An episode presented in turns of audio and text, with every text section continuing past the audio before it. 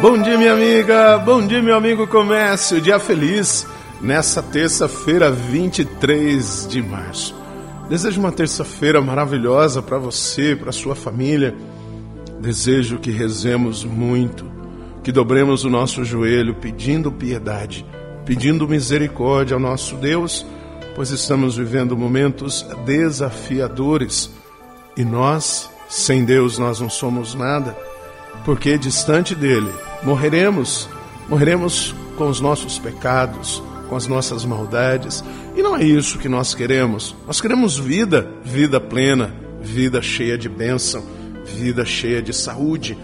O evangelho de hoje está em João, capítulo 8, versículos de 21 a 30. Naquele tempo, disse Jesus aos fariseus: Eu parto e vós me procurareis, mas morrereis no vosso pecado. Para onde eu vou, vós não podeis ir. Os judeus comentavam: Por acaso vai se matar? Pois ele diz: Para onde eu vou, vós não podeis ir. Jesus continuou: Vós sois daqui de baixo, eu sou do alto. Vós sois deste mundo, eu não sou deste mundo. Disse-vos que morrereis nos vossos pecados, porque não acreditais que eu sou. Morrereis nos vossos pecados. Perguntaram-lhe, pois, quem és tu, então?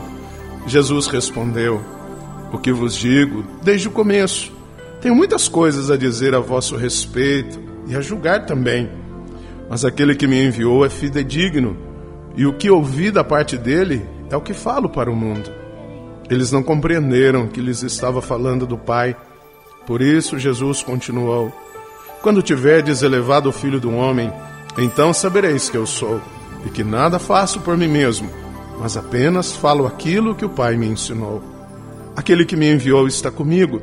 Ele não me deixou sozinho, porque sempre faço o que é de seu agrado. Enquanto Jesus assim falava, muitos acreditaram nele. Minha amiga, meu amigo, como que muitas vezes o nosso coração fechado, em nossa vaidade, em nossa autossuficiência, não permite que percebamos a presença de Deus nos acontecimentos da nossa vida, nos acontecimentos da nossa história. Este questionamento dos judeus diante de Jesus estava parecendo inacessível, mas não que Deus seja inacessível. Muitas vezes somos nós fechados no nosso egoísmo, fechados nos nossos pecados, é que nós não permitimos o acesso de Deus até nós. Por isso que quando nós olhamos o gesto da cruz, o gesto da entrega, o gesto do amor, nós poderemos entender o quanto Deus nos ama e poderemos dar um novo sentido para a nossa vida, para a nossa atuação no mundo. Não fiquemos como os judeus, não fechemos o nosso coração, deixemos Deus agir, pois Ele vem para nos salvar, Ele vem para nos transformar então, façamos isso, deixamos Deus agir para que realmente a nossa vida tenha sentido.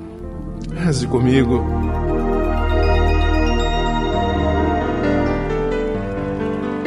Pai nosso que estais nos céus, santificado seja o vosso nome, venha a nós o vosso reino, seja feita a vossa vontade, assim na terra como no céu.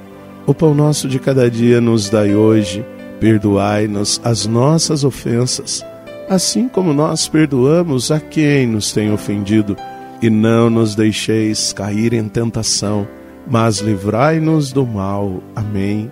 Ave Maria, cheia de graça, o Senhor é convosco. Bendita sois vós entre as mulheres, bendito é o fruto do vosso ventre, Jesus. Santa Maria, Mãe de Deus, rogai por nós, pecadores, agora e na hora de nossa morte. Amém. Glória ao Pai, ao Filho e ao Espírito Santo. Como era no princípio, agora e sempre. Amém. Minha amiga, meu amigo, que nosso pensamento e nossas ações sejam promovidas e motivadas por aquele que veio do alto e nos eleva à dignidade do alto. Um grande abraço do Padre Sandro Henrique, diretamente de Passos, Minas Gerais. e que Deus nos abençoe. Em nome do Pai, do Filho e do Espírito Santo. Amém. Um beijo no seu coração.